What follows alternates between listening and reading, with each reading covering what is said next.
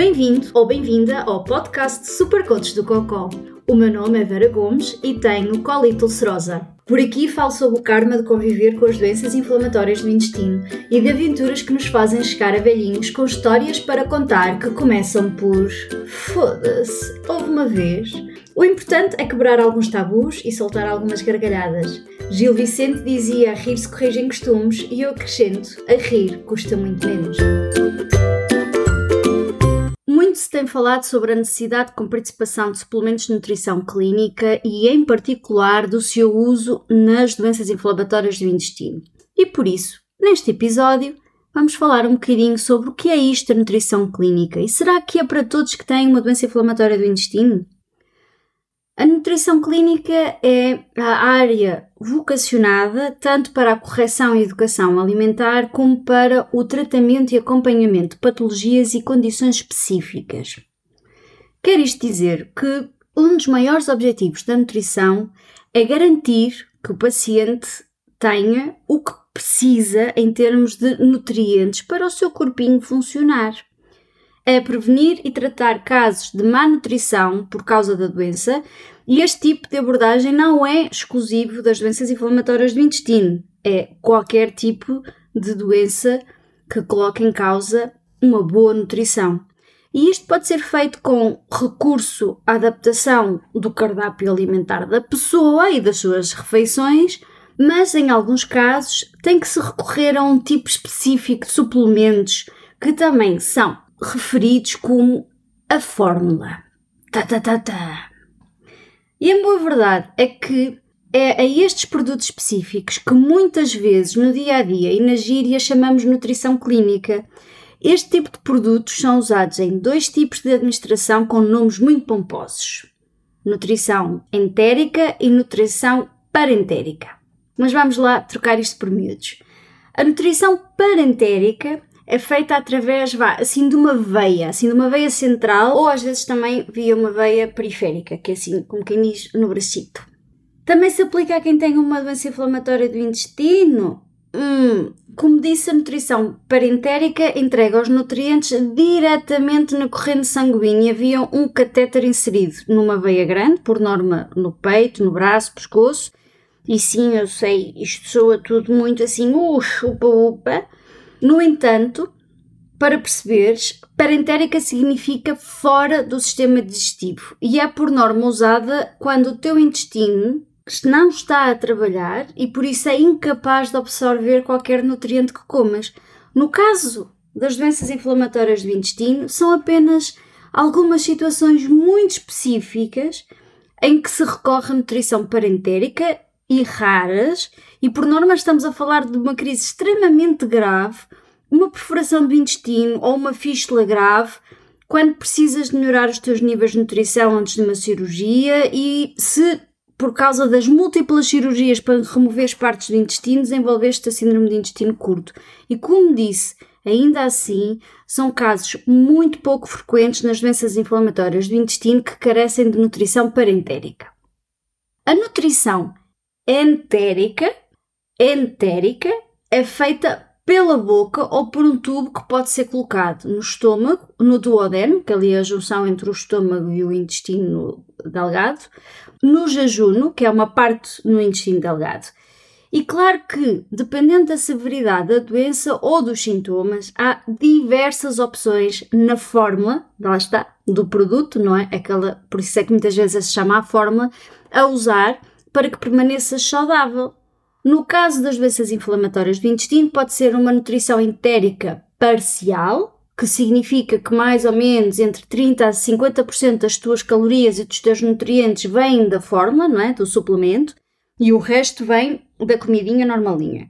Ou então pode ser uma nutrição entérica exclusiva, que significa que recebes todas as calorias, todos os nutrientes através da fórmula, através do produto, e não podes de todo comer comidinha normal.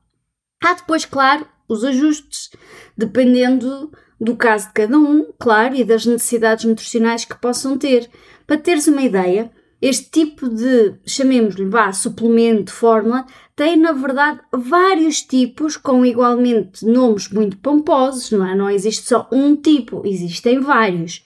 E pode ser polimérica, semi-elementar, elementar, modular e suplemento proteico.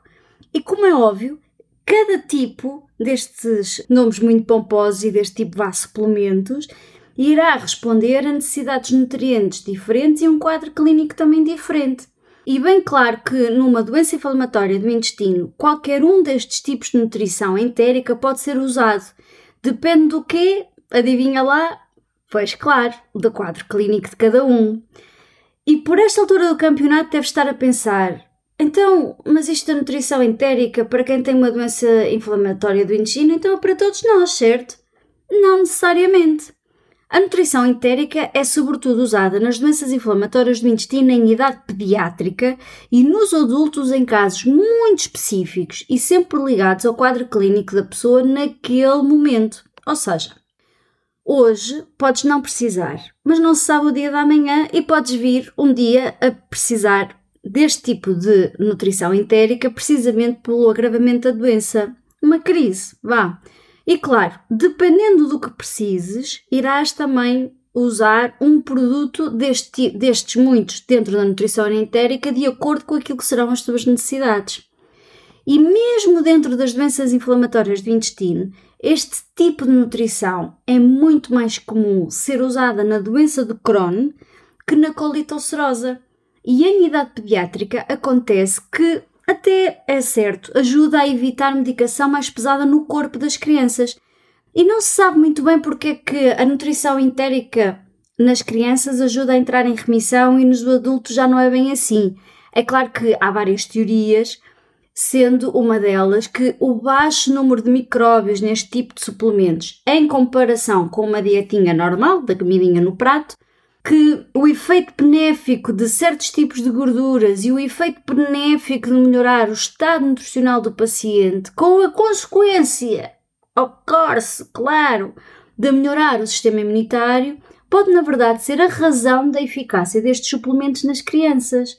E mesmo assim, o tipo e suplemento de nutrição entérica, se é polimérico, semi-alimentar, elementar, etc., se é dentro destes produtos de uma marca ou de outra, etc., irá sempre depender do estado clínico da criança. Portanto, já percebeste que, havendo vários tipos de nutrição entérica e nutrição parentérica, há obviamente várias marcas. E se há várias marcas, também significa que existem vários tipos de produtos no mercado. E como estes produtos não são equiparados a medicamentos, mas sim legislados sobre a alçada de suplementos, com assim umas nuances no controle de qualidade dos mesmos, há departamentos de marketing de certas marcas muito agressivos para tentarem convencer as pessoas que precisam mesmo daquele suplemento de nutrição entérica para a sua doença. E aqui convém ter muito cuidado porque por vezes usam pessoas com doenças ou até alguns nutricionistas ou até alguns profissionais de saúde para fazer precisamente esta promoção do produto. E se seguem as redes sociais em língua portuguesa, irás perceber quais são as marcas que são muito mais agressivas em promover o seu produto do que outras. Por isso, por muito que vejas este produto é fabuloso, blá blá blá blá blá blá, Lembra-te que não deves fazer nenhum suplemento ou nenhum produto de nutrição entérica sem o conselho do teu médico especialista ou do teu nutricionista. E posto isto, vamos então agora passar à fase burocrática e porque é que anda toda a gente a falar sobre esta questão. Este tipo de nutrição, tanto a parentérica como a entérica, não é comparticipada quando a fazes em casa. Ou seja, se fazes este tipo de nutrição no hospital, tudo bem, tudo ok, o hospital fornece todos os produtos, tudo e é tudo comparticipado, não pagas nada. Mas se vais para casa e tens que ir comprar, o caso muda completamente de figura. E este tipo de produtos são caros, muito caros. E Portugal é um dos poucos países da União Europeia que ainda não os comparticipa. Ou seja, não comparticipa produtos cujo objetivo principal é evitar a má nutrição do paciente. Isto é absolutamente a loucura. E se segues a Associação Cronocolite Portugal, já percebeste que a associação anda já há uns anos a tentar mudar o curso da história e conseguir a comparticipação deste tipo de produtos. E se segues a associação, também deves ter visto que teve mais do que uma vez em frente à Assembleia, sim, esta no mês passado não foi a primeira vez, e que, entre outras coisas, este foi um dos assuntos em cima da mesa. E se segues a associação, também deves ter visto que foram conseguidos passos muito importantes para que esta comparticipação seja uma realidade. Se isto vai acontecer amanhã, não, não vai. Porque este tipo de processos demora muito tempo. É preciso que as instituições responsáveis façam uma lista de todas as doenças e de todos os produtos que são usados, de todas as marcas, para que quando o membro do governo assina a portaria que dá a comparticipação, diga exatamente quais são os produtos que terão como participação e que, obviamente, se espera que seja a 100%, claro.